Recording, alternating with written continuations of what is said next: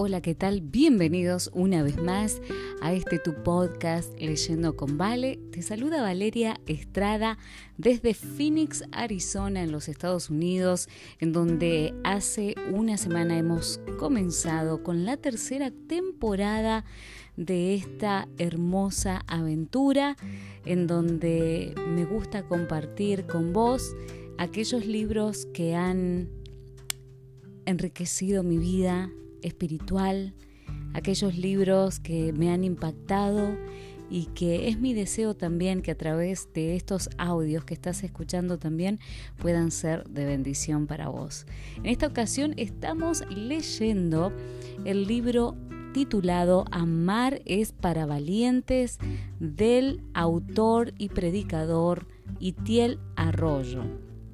Itiel, les comenté la semana pasada, es uno de los predicadores emergentes más aclamados hoy en Hispanoamérica y vive con su esposa y su hijita en Madrid, España, desde donde viaja a todo el mundo compartiendo del amor de Dios y sus planes para las nuevas generaciones. En algunos países de América Latina es un poco difícil comprar libros. Pero si vos tenés la oportunidad de comprar este libro para apoyar el ministerio y, para que los autores que estaremos leyendo sigan escribiendo y sigan enriqueciendo eh, nuestra mente con sus historias, con toda la sabiduría que el Señor les ha dado, te invito a que lo consigas. Acá en Estados Unidos te comentaba que este libro está disponible en Amazon y en las librerías cristianas online. Comenzamos entonces con el capítulo número 2 que se titula Una genealogía escandalosa. Jesús puede escribir un nuevo capítulo en tu historia. Comienza con un quote, con una frase de la Madre Teresa de Calcuta que dice, ama hasta que te duela. Si te duele, es buena señal. En el libro de Mateo, el capítulo 1, versículos del 1 al 3, del 5 al 7 y versículo 16 dice, estos son los antepasados de Jesucristo, descendiente de David y de Abraham. Abraham fue el padre de Isaac, Isaac de Jacob y Jacob de Judá y sus hermanos. Judá tuvo con Tamar a Fares y a Sera. Booz tuvo con Ruth a Obed y Obed fue el padre de Isaí. Isaí fue el padre del rey David y David tuvo a Salomón, cuya madre fue esposa de Urías. Salomón fue el padre de Roboán. Jacob fue el padre de José, esposo de María, y María fue la madre de Jesús, el Mesías. El Evangelio de Jesús comienza con una genealogía. Para muchos, un aburrido listado de nombres sin ninguna trascendencia. Es probable que al comenzar la lectura te hayas saltado ese listado tan largo. Quizá le has dado un vistazo rápido hasta llegar a la verdadera acción, al nacimiento de Jesús. Yo lo he hecho muchas veces hasta que comprendí que esa genealogía conecta la historia de Dios con la historia de nuestros fracasos humanos. Y al comenzar así el Evangelio, Dios esconde un mensaje. Para decodificar el mensaje oculto en esta genealogía, debes comprender primero de qué se trata el Evangelio. Para resumir, narra la llegada del amor verdadero al mundo, que es Dios haciéndose parte de la historia humana encarnándose en Jesús. Me emociona pensar en esto, que Jesús es la palabra de Dios hecha carne, la palabra Gesed metiéndose dentro de piel y hueso, el amor divino caminando sobre la tierra, tocando a los leprosos, besando a los niños y abrazando a las prostitutas. Jesús es sed en acción. Por lo tanto, si quieres saber cómo habla el amor, solo tienes que mirar cómo hablaba Jesús. Si quieres saber a qué le da prioridad el amor, solo tienes que mirar a qué le daba prioridad Jesús. Si quieres saber qué enfurece al amor, solo tienes que mirar qué enfurecía a Jesús. En definitiva, Jesús es la forma que tiene el amor de verdad y cualquier otra forma es una distorsión. Sorprendentemente, aunque el protagonista del Evangelio es Dios, este comienza con una genealogía escandalosamente humana porque Dios no quiere desconectar su historia de la nuestra. Detrás de cada nombre se esconde una historia, historias reales, de gente real. Y tenemos que abrazar esta genealogía tal y como es, como el testimonio honesto y sin censura de que Jesús nació en una familia desestructurada. Y sin duda, cuando Dios conecta la historia de Jesús con la historia de sus antepasados es porque intenta decirnos algo. Un currículum vergonzoso. En la cultura occidental actual, nos recomendamos a través de nuestros títulos académicos, nuestra belleza o logros profesionales. Ese es el currículum que le dice al mundo quiénes somos. Sin embargo, en la cultura judía, en la época en la que nació Jesús, su currículum era su genealogía. En aquellos tiempos, la historia de tu linaje, es decir, el registro de las personas con las que estabas conectado a través de las generaciones que te precedían, era lo que constituía tu currículum. Por lo tanto, la genealogía era una manera de decirle al mundo, este soy yo. La genealogía era algo realmente importante y te posicionaba socialmente. Por esta razón, la gente acostumbraba a ocultar los episodios oscuros de sus ancestros para intentar impresionar a los demás con la alta respetabilidad de sus raíces. Es como hacemos hoy en día con nuestras debilidades. Quitamos el foco de aquello que nos avergüenza, maquillamos nuestras imperfecciones o le ponemos un filtro a las fotos donde no salimos favorecidos. Queremos mostrar al mundo la mejor versión de nosotros mismos. Pero el Evangelio comienza haciendo todo lo contrario con Jesús. Lo presenta al mundo con una genealogía llena de episodios oscuros. La descripción de la llegada del amor de Dios al mundo es precedida por el sonido de nombres que evocan historias para olvidar. Su genealogía está al descubierto para el mundo y es una lista de personas que fracasaron estrepitosamente en sus relaciones interpersonales, que fracasaron en el arte del amor.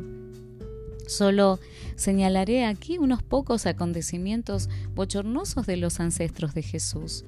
Jesús fue hijo de Abraham, que por cobardía entregó a su esposa, Sara, a un gobernante pagano, haciéndola pasar por su hermana para no poner en riesgo su propia vida. Jesús fue hijo de Jacob, quien usurpó la bendición de primogenitura a su hermano Esaú, engañando a su padre ciego al hacerse pasar por su hermano.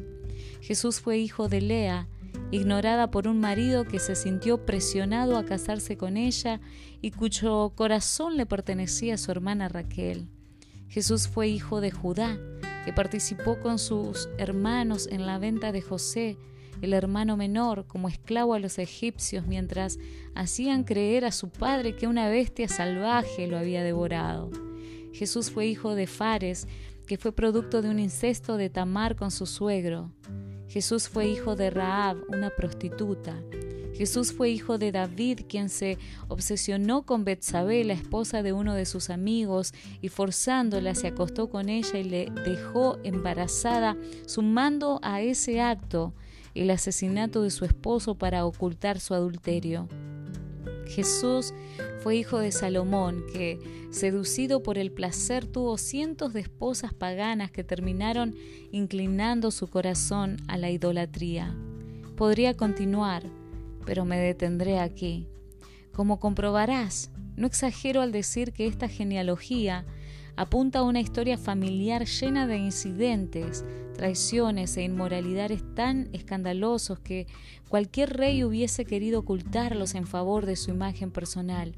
Pero Jesús no.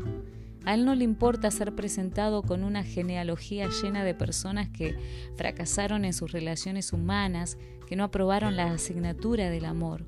Ese es su vergonzoso currículum. Así se presentó al mundo. ¿Pero por qué? porque con esta genealogía Jesús está transmitiendo un mensaje de esperanza a todos aquellos que hemos fallado en nuestras relaciones humanas, que no hemos estado a la altura de las demandas del amor verdadero.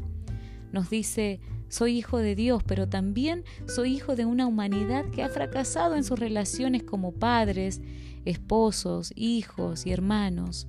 Puedo identificarme con cada uno de sus traumas, sentir lo que siente una mujer violada, un hijo no deseado o un padre engañado. Soy Dios, pero me he metido dentro de piel humana para sentirlos, experimentarlos y sufrirlos.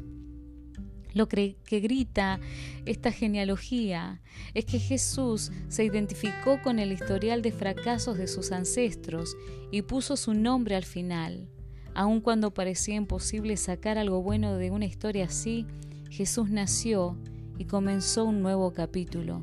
Y eso es lo que Jesús quiere hacer contigo.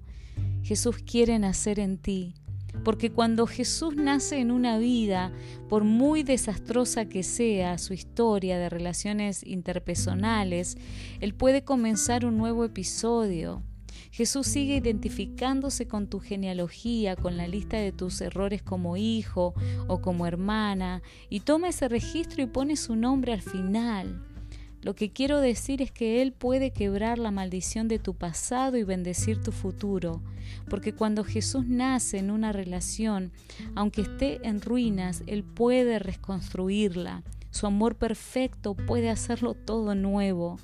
Después de entender esto, cada vez que comienzo la lectura del Evangelio, leo cada uno de esos nombres, porque he entendido que al igual que en un mosaico, cada pieza singular dibuja una imagen más grande. Su historia. He leído la Biblia varias veces y tengo que confesar que me he perdido en muchas ocasiones. Es fácil perder la línea argumental central distrayéndote con los detalles. Creo que es por eso que muchos han optado por usar la Biblia como un libro de instrucciones, algo así como un manual para la vida religiosa o un compendio de leyes divinas. Admito que es más sencillo así. La abres por alguna parte, diseccionas a Dios en forma de doctrinas, extraes algunas ideas para mejorar tu vida, amplías tu listado de tareas y las cierras sin que te haya hecho temblar el alma. Abres y cierras el libro sin que inflame tu corazón, sin que te conmueva las entrañas, sin que te erice la piel. ¿Por qué? Porque has perdido el hilo conductor. Has perdido aquello que la hace fascinante, la historia detrás de las historias. Como dice un amigo mío, si al leer la Biblia esta no te lleva al asombro o te intimida, entonces no estás entendiendo lo que lees. Si lees la Biblia sin entender lo que lees, te producirá el mismo efecto que leer el manual de instrucciones de un electrodoméstico. Pero si entiendes que la Biblia es una historia, el relato desgarrador, emocionante, violento, tierno, polémico y cautivante de un Dios que ama a la humanidad, entonces te enganchará. Las buenas historias siempre atrapan y esta es la mejor historia de todas. Pero permíteme ser claro, aunque esta es una historia de amor, no se trata de un cuento sentimentalista, sino que expone la belleza y la crudeza del amor verdadero, así como es en realidad, sin censuras, porque en este relato, amor se escribe como sacrificio, con letras rojas empapadas en sangre, porque el protagonista de este libro se atrevió a amarnos hasta las últimas consecuencias, no he conocido un amor más valiente que este. Nuestras historias. Aunque ese romance divino es el argumento principal, también es una historia acerca de nuestras relaciones humanas, un conjunto de microrelatos dentro de la gran historia que exponen nuestros esfuerzos por encontrar pareja, lidiar con las tensiones en la familia, ser leales a nuestra tribu, ser justos con los débiles o perdonar a los que nos han hecho daño. También habla acerca de cómo gestionamos en nuestro corazón las emociones tóxicas como el ardor de la lujuria, el ansia de control, el deseo de venganza, la obstinación del orgullo o la inconformidad de la envidia. Y finalmente nos muestra el gran desafío que supone amar en un mundo corrompido por el pecado, o mejor dicho, el gran desafío que supone amar con un corazón corrompido por el pecado. Sinceramente este libro sagrado narra algunos éxitos humanos en el gran desafío del amor, pero expone muchos más fracasos. Por lo tanto, si esperas encontrar en sus páginas romances idílicos, familias perfectas o relaciones inquebrantables, te vas a llevar una gran decepción, porque son relatos honestos que en los mejores casos muestran a gente imperfecta haciendo sus mejores esfuerzos por amar a los demás, pero que en los peores casos muestran la crudeza del egoísmo humano, destruyéndolo todo a su alrededor. Por eso si lo que quieres es hacer volar tu imaginación a través de un mundo de fantasía, no leas la Biblia, porque en ella te vas a encontrar de frente con la cruda realidad de la naturaleza humana, una realidad que es tan pertinente hoy como lo fue entonces. En definitiva, la Biblia pone en evidencia estas dos realidades. Por una parte, revela nuestra insuficiencia para amar y cómo fracasamos constantemente ante los desafíos que se nos presentan a la hora de amar al prójimo. Por otra parte, descubre a Jesús como el perfecto amante, capaz de llevar la expresión del amor a su máximo potencial, desplegando ante nosotros una extensa gama de matices de lo que significa amar a los demás. El amor de Dios en nosotros y a través de nosotros.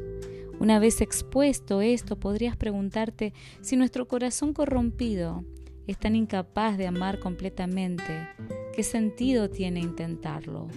Podrías desanimarte ante la realidad de tu condición y rendirte ante los desafíos que implican las relaciones de tu vida. Podrías abandonarte a la mediocridad de amarte tan solo a ti mismo. Sin embargo, Dios te hace una promesa que debería impulsarte a persistir en el desafío de amar. Jesús nacerá en ti. Dios no espera que amemos a los demás impulsados por el poder de nuestro amor. Él espera que amemos a los demás impulsados por el poder del amor de Jesús actuando a través de nosotros. Esta no es solo una frase poética, es una promesa. Dios nos promete hacer morar el Espíritu de Jesús en nosotros para convertirnos en amantes como Él.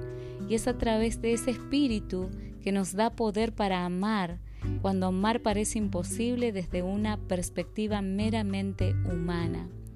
Quiero ser enfático con esto. No podemos amar como Jesús confiando en nuestras propias fuerzas. Solo podemos amar como Jesús si Él nace en nosotros. Aún tus mejores esfuerzos, tus más nobles intenciones o la disciplina de tus virtudes serán insuficientes para una tarea tan grande como amar como Jesús lo hizo. Es necesario abatir nuestra presunción y admitir que si Jesús no nace en nosotros, no hay redención para nuestro historial de fracasos. Si Jesús no nace en nosotros, nuestras insuficiencias añadirán un bochornoso capítulo más a nuestra genealogía familiar. Pero si Jesús se te mete dentro, su amor es capaz de impulsarte a hacer grandes proezas, hazañas, actos heroicos como perdonar a un enemigo, ser fiel a tu cónyuge hasta la muerte, honrar a tus padres imperfectos o sacrificarte por el beneficio de otro. Me refiero a esas acciones excepcionales que, en un mundo acostumbrado al egoísmo, harán que las personas puedan intuir algo divino en tu forma de amar. De eso se trata este libro que tienes en tus manos, de dejar que el amor salvaje de Dios te posea, de permitir que el amor de Dios se exprese a través de ti, de amar peligrosamente y ser un amante. ¿Como quién? Como Jesús. El amor de Dios expresado completamente a través de piel y hueso. No existe un amor más puro que ese ni más provocador, ni más arriesgado, ni más atractivo. Amar como Jesús duele. No sería justo contigo si antes de continuar no te hiciera una seria advertencia. Amar como Jesús duele. Aunque es el Espíritu de Jesús en nosotros los que nos da poder para amar como Dios espera que lo hagamos. Este tipo de amor duele, duele mucho y Dios no nos anestesia.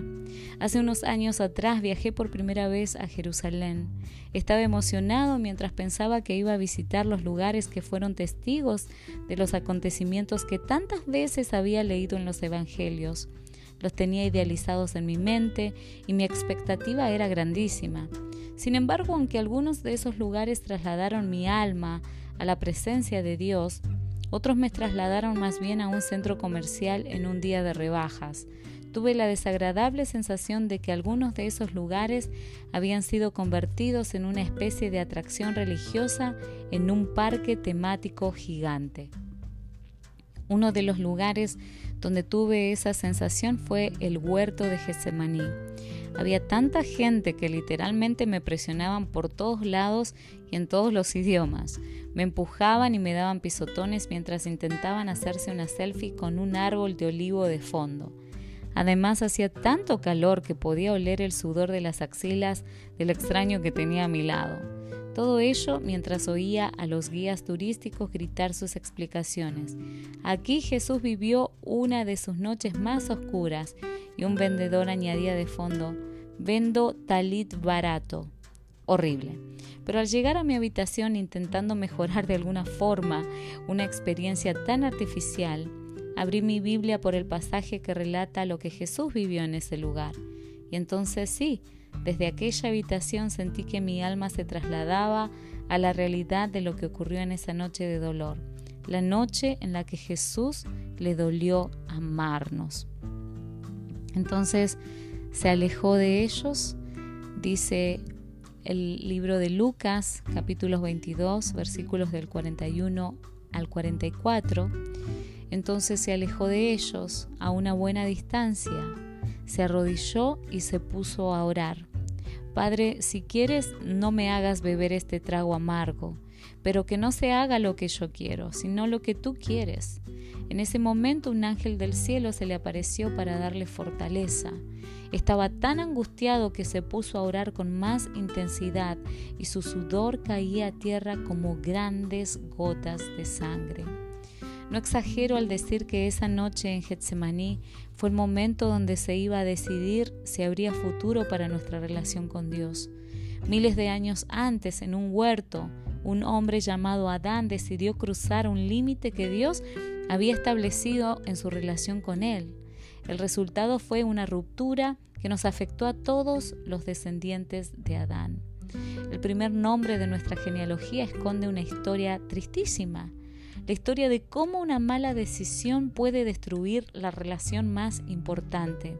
Pero esa noche, en otro huerto, un hombre llamado Jesús iba a decidir si esa relación merecía todo el dolor que implicaba salvarla. Decimos que Jesús ganó la batalla por nuestra salvación en la cruz, y es cierto. Sin embargo, su sacrificio en la cruz fue el resultado externo de una batalla interna que él ya había ganado unas horas antes en Getsemaní. Creo que todos podemos identificar una batalla similar en nuestra mente en algún momento de nuestra vida. Una relación está rota y es obvio que la responsabilidad no es tuya, sino de la otra persona. Te ha traicionado, no ha sido responsable o te ha ofendido de alguna manera, pero es una relación importante y eres consciente de su valor. Getsemaní es ese conflicto en tu mente que te hace cuestionarte. ¿Merece la pena sufrir el dolor que implica salvar esta relación? Cuando hablo del dolor que implica salvar una relación, hablo de algo difícil de explicar con palabras, pero que nuestra alma entiende muy bien. Hablo de ese dolor que supone perdonar al Padre que en tu infancia acercó más sus labios a la botella que a tus mejillas. Hablo del sufrimiento de tragarte todas tus razones para alejarte de esa esposa cuyas palabras han sido puñales. Hablo de la angustia de borrar el registro de WhatsApp que podría ser usado en su contra.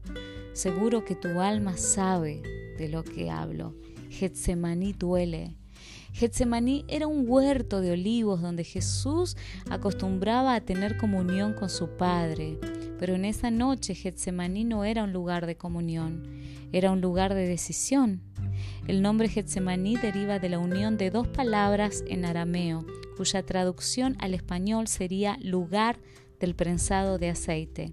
En ese huerto se prensaba la oliva para obtener el aceite tan necesario para la vida en Jerusalén, pero esa noche lo que se estaba pensando era el corazón de Jesús.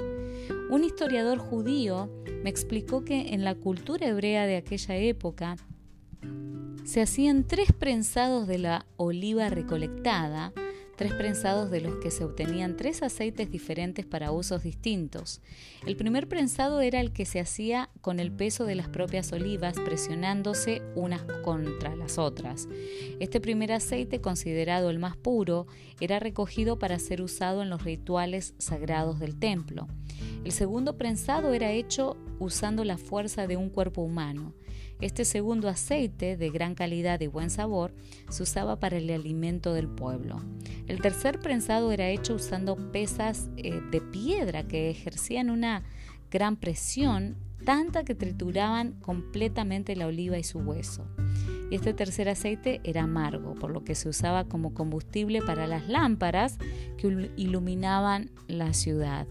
Y es interesante destacar el Evangelio narra que Jesús oró hasta tres veces al Padre en Getsemaní, en tres fases diferentes, cada vez bajo una mayor presión. El texto dice que Jesús estaba sometido a una presión interior tan grande que sudaba sangre. El lector podría equivocarse al interpretar que esto no es más que una expresión poética del autor, pero no lo es. Jesús literalmente sudó sangre. Los médicos lo llaman hematohidrosis, el estado físico en el que cuando la presión interior es tan alta, la ansiedad y el terror tan insoportables, el corazón bombea sangre con tanta agresividad que los pequeños capilares venosos de la piel explotan, liberando sangre que se escurre a través de los poros de la piel. ¿Puedes imaginarte la presión a la que estaba siendo sometido Jesús? El Padre le estaba revelando a Jesús el tipo de dolor que debería soportar para salvar nuestra relación. Le mostró el látigo que despedazaría la piel de su espalda, la corona que se clavaría en su sien y los clavos que triturarían sus extremidades. Pero sobre todo le dejó oler la copa de la ira, un símbolo profético del juicio de Dios contra el pecado que Jesús debería beber en esa cruz si quería reconciliarnos. Esta escena me hace pensar en un comentario que me hizo mi esposa después de regresar del dentista. Me dijo, si antes de ir hubiese sabido lo que me iba a doler, no hubiese ido. Creo que por eso el Padre consideró que era justo hacerle saber a Jesús lo que le iba a doler reconciliarnos con Dios, para que Jesús pudiese decidir si ir o no. Lo que estoy intentando transmitirte es que en Getsemaní el amor no versa sobre sentimentalismo, sino que se trata de tomar una decisión. Esa relación merece todo el desgarro, toda la humillación y toda la agonía que supone salvarla. Y Jesús respondió, sí, porque la presión siempre saca hacia afuera lo que tienes dentro. Jesús fue prensado y destiló un amor tan valiente que se atrevió a sufrir la cruz para recuperarnos. Amor líquido brotó a través de la piel de Jesús en forma de grandes gotas de sangre y esas gotas de amor regaron nuestra relación marchita, una relación que crece, crece y crece hasta que llegue a convertirse en un vergel en el paraíso perdido. Tanto amor destiló Jesús en la prensa de Getsemaní que es suficiente para alimentar nuestra alma hambrienta y para iluminar el mundo. Y créeme, cuando llegue el momento de la presión, también saldrá de ti lo que tienes dentro. Tu Getsemaní. Por lo tanto, si te propones amar como Jesús lo hizo, ayudado por el Espíritu de Cristo en ti, no tendrás más remedio que sufrir tus propios Getsemanís. Podrías protestar diciendo, ¿y si no siento amar de esa manera? Pero querido lector y oyente, hasta aquí, ¿quién ha hablado de sentimientos? La verdad es que el amor no puede ser simplemente un sentimiento porque no se puede dar una orden a un sentimiento y Dios nos da la orden de amar como Él ama. Por ejemplo, cuando era pequeño, mi madre me ordenaba que comiese las verduras, pero no me ordenaba que me gustasen. ¿Por qué? porque comer verduras es una acción, pero que me gusten es una sensación. Lo que quiero decir es que amar no puede ser simplemente un sentimiento, porque Dios no puede ordenarnos que sintamos algo. Amar es una acción y si es una acción tenemos poder para decidir hacerlo o no hacerlo. Créeme, aunque amar no siempre te guste, aunque no siempre sientas hacerlo, es una acción tan poderosa que puede transformarte y transformarlo todo a tu alrededor. Simplemente escribiendo estas palabras, oigo mi corazón latir con fuerza dentro de mi pecho como si mi alma gritase, Itiel, fuiste creado para esto. Y así es. No existe una encomienda más grandiosa y que te dé más sentido que amar de verdad, aunque suponga algún tipo de sacrificio porque fuiste creado para esto. Fuiste creado para amar. Y así llegamos al final del segundo capítulo de este libro tan hermoso que nos habla de el amor. Amar es para valientes, del autor y predicador Itiel Arroyo. Los espero en unos días entonces con el capítulo número 3 que se titula Piel con piel, la conexión es cuestión de supervivencia. Si este podcast te bendice de alguna manera, te invito a que lo compartas con algún alguna persona querida, con algún amigo que se te viene a la mente mientras estás escuchando este audio. Sé un canal de bendición y recuerda que nosotros hemos sido creados para amar. Que el Señor te bendiga. Un abrazo grande.